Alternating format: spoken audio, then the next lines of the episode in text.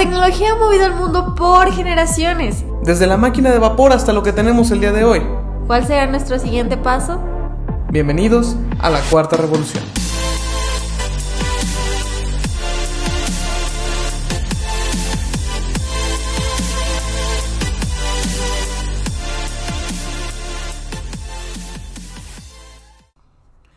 Hola revolucionarios y bienvenidos al tercer episodio de la Cuarta Revolución. Hoy vamos a hablar de algo muy interesante y que en realidad está en todos lados, pero que no siempre vemos, que se llama Big Data.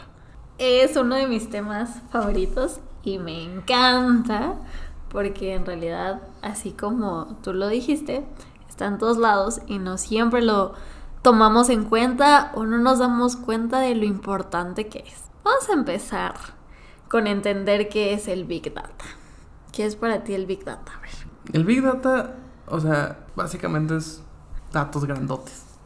su, nombre, su nombre lo dice un poquito. Eh, vivimos en una en un tiempo, en una actualidad en donde se están generando más datos que en cualquier momento de la historia. O sea, actualmente cada persona, cada uno de nosotros, eh, nosotros que estamos aquí grabando, ustedes revolucionarios que están escuchando, y todas las personas que, que se imaginan generan datos de una u otra forma. Entonces, en realidad, todo el cúmulo de datos y todo, todo, todo lo que está a nuestro alrededor, en donde vamos eh, generando, almacenando, procesando y, moviendo estos, estos datos, eh, es lo que compone el Big Data. ¿Y para ti? Que dices que es de tus favoritos y no sé qué. en realidad, o sea, ponte a pensar el, el, simple hecho de existir y ya tener un nombre, una edad, ya es un dato. Entonces, por eso me gusta muchísimo este tema, porque cada cosa que hacemos, cada cosa que está en el exterior genera un dato, cada conexión a Internet genera un dato. Entonces, sí, efectivamente, el Big Data es todos estos datos, este enorme volumen de datos y más allá que solo datos y datos acumulados, hablamos de que son bastante complejos y la dificultad para poder procesarlos o almacenarlos, leerlos y entenderlos es lo que se conoce como Big Data. No solo el cúmulo de datos, sino la complejidad que acompaña a estos datos. Wow. Y muy bien, ahora pensemos, hay datos en todos lados, pero ¿para qué? ¿Por qué son importantes?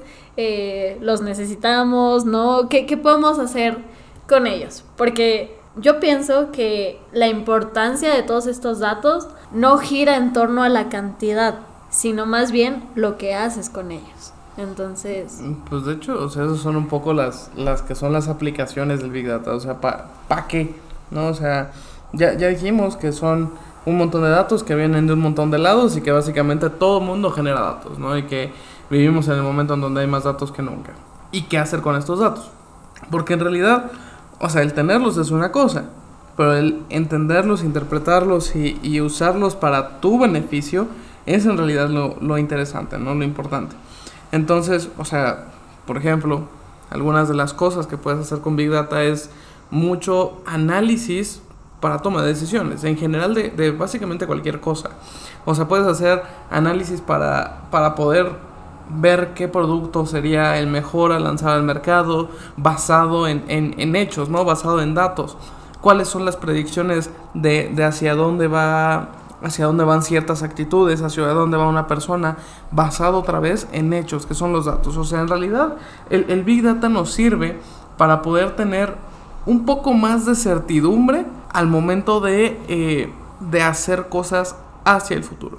Entonces, eh, esto se ve en muchos lados, o sea, se ve en marketing, se ve en inversiones, eh, en economía, en actitudes de las personas, en la sociedad, en, la tecnología, en, en, la ciencia y en, en, la en la producción, o sea, literalmente en, las industrias utilizan mucho el Big Data para saber cómo funcionan sus, sus, líneas de producción para entonces ver cuáles serían las opciones que, que les ayudarían o a generar más o a, o ahorrar cosas o, o, sea, ahorrar recursos para entonces pues justo, justo ser más eficientes, ¿no? O ser, ser, ser óptimos. Sí, y este punto que dices del análisis de datos es algo muy importante que eh, profundizaremos ya más adelante en otro capítulo, pero es importante que, que entendamos que una cosa es el Big Data y otra cosa es el análisis de datos.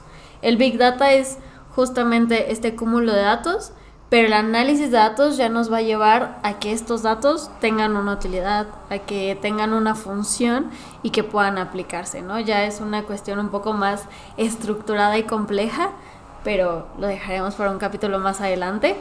E igual no hay que confundirlo con la ciencia de datos, que la ciencia de datos es la transformación de estos datos en conocimiento podemos mencionar este, algunos ejemplos. Por ejemplo, en un hospital de Toronto eh, usan el Big Data para poder tener los registros de los recién nacidos.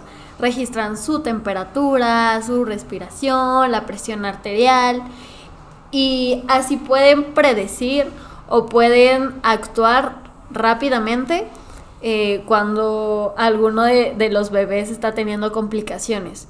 Entonces, al final del día, el uso correcto de estos datos o, esta transformación de datos en, una, en algo que ya es útil en el mundo es lo que se, se, conoce como ciencia de datos, ¿no?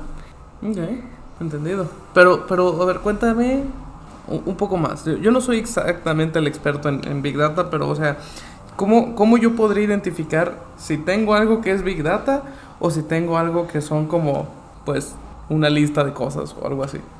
O sea, ¿qué, ¿cuáles son las características, por así decirlo, que definen que algo es Big Data? Ok. Tenemos algo que se conoce como las B o las V del Big Data. Y son eh, precisamente características que inician con V que son específicamente del Big Data.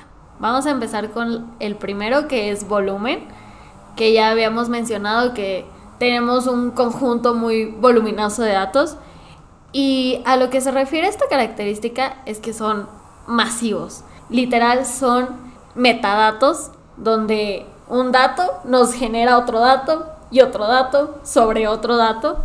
Y el hecho de que sean tan grandes o tan voluminosos nos indica una característica de que no siempre caben, por ejemplo, en un Excel, ¿no? Se necesitan bases de datos enormes para poder almacenar tantos y tantos datos, o sea, son teras y teras de puros datos, ¿no? Que para eso están las herramientas especializadas, o sea, para eso están cosas como Hadoop, eh, CosmoDB en Azure, también las diferentes nubes que, fue, que fueron de lo que ya hablamos este, en, el, en el capítulo 2.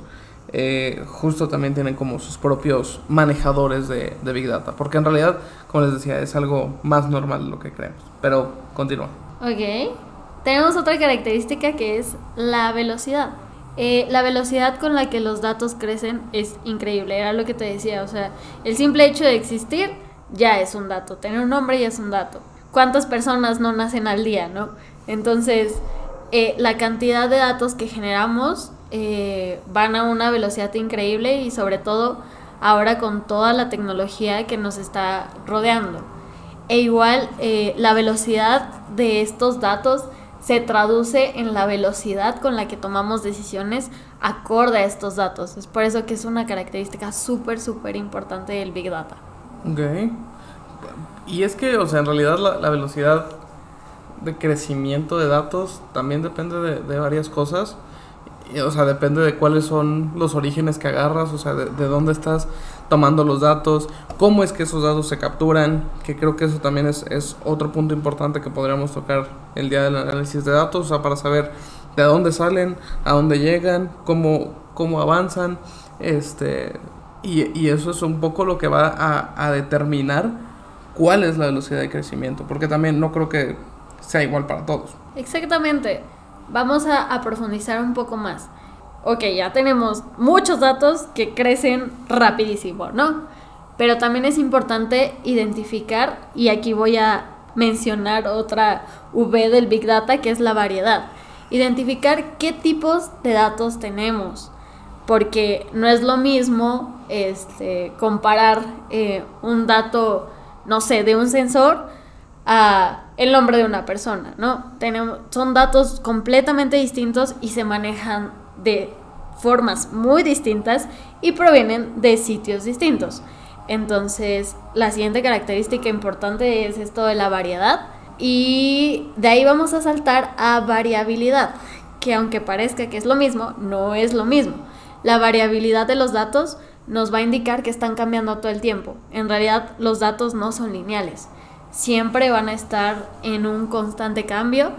Que, creo que de hecho esta, esta parte de variedad y variabilidad lo que nos dice o, a lo que se refiere también es a, a de dónde o cómo es que llegan los datos. Porque algo, algo que es importante mencionar es que pues no todos los datos son estructurados, ¿no? O sea, no, no todos los datos llegan como, como bonitos y fáciles de leer en una tablita de Excel, en donde tú nada más los, los agarras y los procesas. No, o sea, la cantidad de, datos, al ser tan grande, es muy complicado tener esas relaciones completas de todos con todos. Entonces, eh, al ser tan variables y al ser de diferentes fuentes y al ser de diferentes formas y, e incluso con diferentes formatos o, o, o que se realizan de forma diferente a pesar de que puede llegar a ser el mismo dato, hace que en realidad tu procesamiento no sea, como dijiste, lineal o que no sea como tan,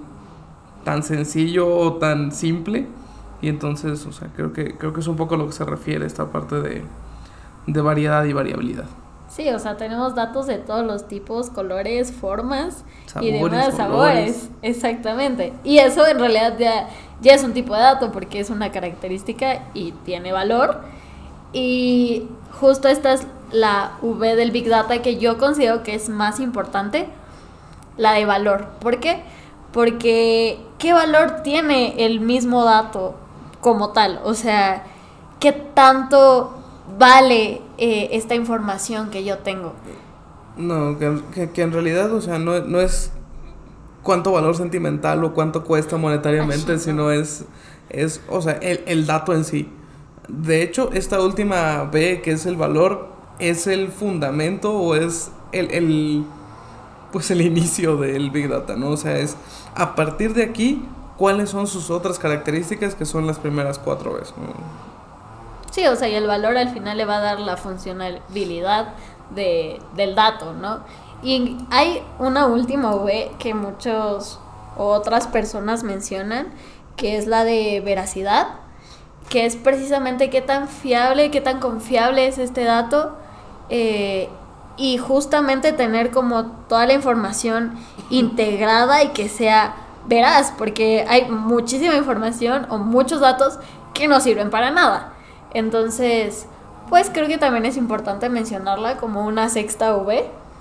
Pero igual eso ya está un poco más complicado, porque tendrías que tener eh, pues fuentes confiables y muchas veces si son fuentes confiables no siempre tienes los suficientes datos como para hacer Big Data. Entonces, o sea, en realidad creo que sí es una B importante, pero creo que ya sería una B eh, que yo, yo pondría en, en otra etapa, en, en, una de análisis. O sea, ya tienes todos tus datos, ya, ya llegaron, y entonces a lo mejor uno de los filtros es la veracidad, ¿no? Pero creo que yo estoy del lado de los que no lo pondrían. Ok, ok, ok.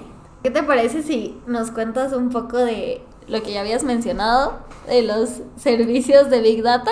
Como por ejemplo mencionaste Hadoop. Sí, en realidad son, son formas de manejar Big Data. Hadoop es una, una de las tecnologías que, son de las más utilizadas. Muchas veces Hadoop se utiliza con Docker para poder hacer procesamiento de, Big Data en ambientes, en ambientes aislados para justo pues manejar todo esto, ¿no? En, realidad la, la disciplina, digámoslo así, de, del Big Data así solita, no tiene muchas cosas que hacer.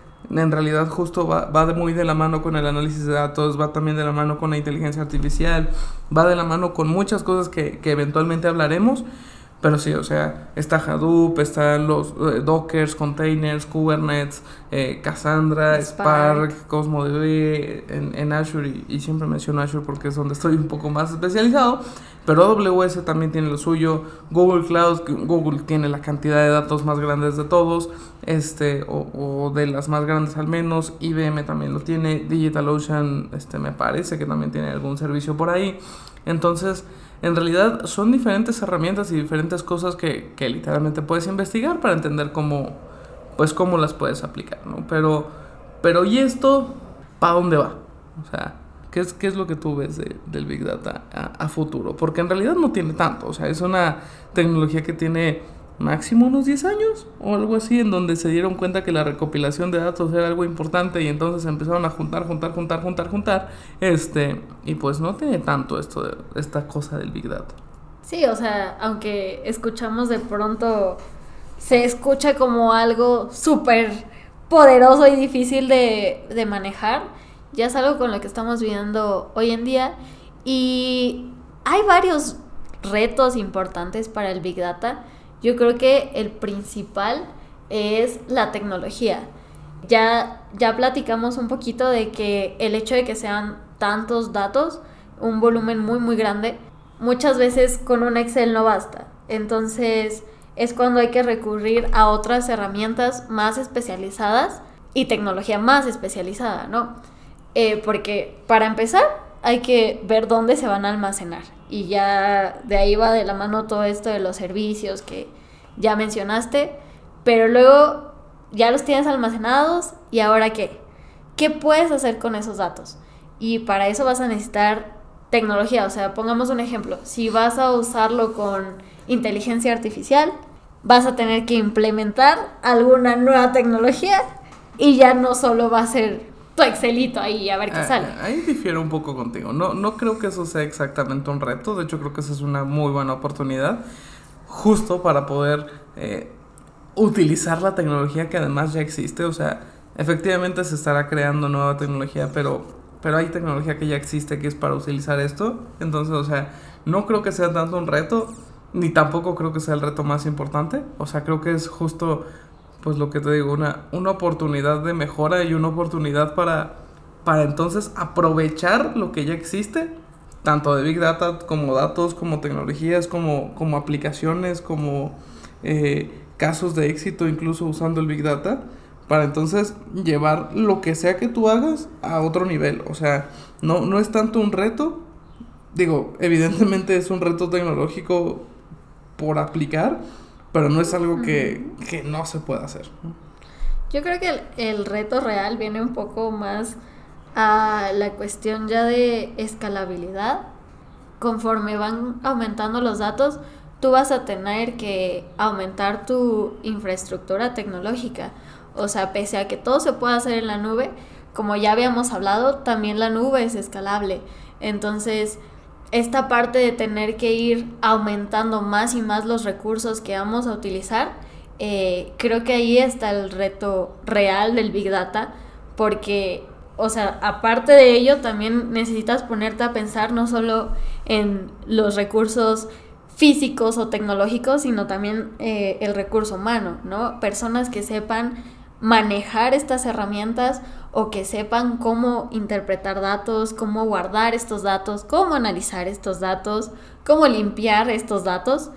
Entonces, ese también es un reto muy, muy importante, ¿no? Los recursos y los costes que, que estos recursos te, pues, te van a costar.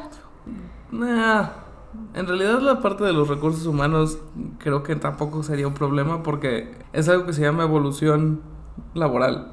O sea, hace 10 años dejaron de existir operadoras o hace más. O, las mecanógrafas que, que, escribían todo en máquina de escribir. Ahorita ya las máquinas de escribir ni siquiera las ves en prácticamente ningún lado. Entonces, o sea, eso es una evolución laboral que, que eventualmente tenía que pasar. En cuanto a escalabilidad también, existen diferentes servicios baratos. O sea, no, no creo que no son tantos retos. Más allá de retos los, los consideraría como puntos importantes a tomar o como cosas que considerar en caso de que quieras meterte al Big Data. O sea, la escalabilidad también es algo que se puede, o sea, que se puede arreglar, ¿no? O sea, también el, el almacenamiento no es caro actualmente. Ya vivimos en un momento en donde puedes tener un tera de información y que es bastante información y, y, no pasa nada y puedes tener 10 teras o un eh, o 100 teras y tampoco pasa nada, ¿no? O sea, obviamente te cuesta, pero pues es porque estás haciendo algo con esos datos. O sea, tampoco es algo, algo increíble. En cuanto a los recursos de, de procesamiento y todo eso, también tienes, o sea, tienes una cantidad enorme de posibilidades que hacer y tampoco son tan costosas. O sea, ahí en realidad lo que tienes que hacer o lo que te tienes que fijar justamente para los costos, los recursos, la escalabilidad y todo eso es cómo vas a hacer que eso sea rentable. Y en realidad lo haces rentable teniendo justo el análisis correcto, que es de lo que vamos a hablar en otro episodio, eh, para poder hacer que tus datos hablen y que tus datos en realidad tengan un valor extra para que entonces tú los uses y entonces generes más de lo que gastas eh, analizando esos datos. Sí, o sea, el, reto real es entender estos datos y hacer este cambio, eh, interpretarlos y decir como, ah, mira, o sea, todo esto que estoy generando sirve para algo, no, no solo son montañas y montañas de archivos que, que no entiendo y que están ahí guardados por décadas, ¿no? Porque muchas empresas, industrias cuentan con históricos gigantescos que en realidad no le sirven de nada o no, no le han dado el valor necesario y no han dejado que sus datos hablen por sí solos para un beneficio dentro de sus empresas. Entonces, pues allá vamos encaminados. Y como últimos puntos, creo que podrías hablar un poco de la seguridad en los datos. Eso sí lo veo como un reto. O sea, eso, eso para que veas si ya, además de que es un punto, un punto importante a, a considerar, también ese ya es un reto, porque entonces, o sea, en general la seguridad informática y la seguridad de la información es para cuidar datos de, de, de, todo, ¿no? O sea, del mundo exterior y en general de que puedan ser o comprometidos o hackeados o, o intervenidos o interceptados o, o secuestrados incluso. Entonces, en realidad, este sí ya es un reto, pero eso ya me lo voy a aventar en el, en el capítulo de seguridad, porque si no, aquí me voy a echar otro capítulo completo. entonces ya párenle, por favor. Pero bueno, para cerrar, yo creo que es importante mencionar que toda información es poder y los datos, al ser información, evidentemente también tienen un gran valor, un gran poder, entonces hay que cuidarlos y hay que saber utilizarlos. Pues de hecho dicen que actualmente los datos es el petróleo, es, el nuevo petróleo, porque quien más sabe más puede. Entonces, en realidad eh, no vean a los datos o no vean a las cosas que ustedes eh, pudieran llegar a medir como, como alguna como algo más y ya. En realidad como les acabo de decir quien más sabe más puede. Y mientras más datos tengas mejor te va mejor puedes actuar. Entonces creo que con eso podemos terminar ok pues bueno nuestros revolucionarios este fue el capítulo de hoy ya después profundizaremos un poquito más en esto de los datos porque la verdad es que es un tema muy muy amplio. Así que pues nos vemos en el próximo capítulo. Adiós. Bye. Este fue un capítulo más revolucionarios. Encuéntranos en nuestras redes como arroba la cuarta revolución. Síguenos para tener los otros capítulos, noticias y novedades. Nos escuchamos en el futuro, revolucionarios.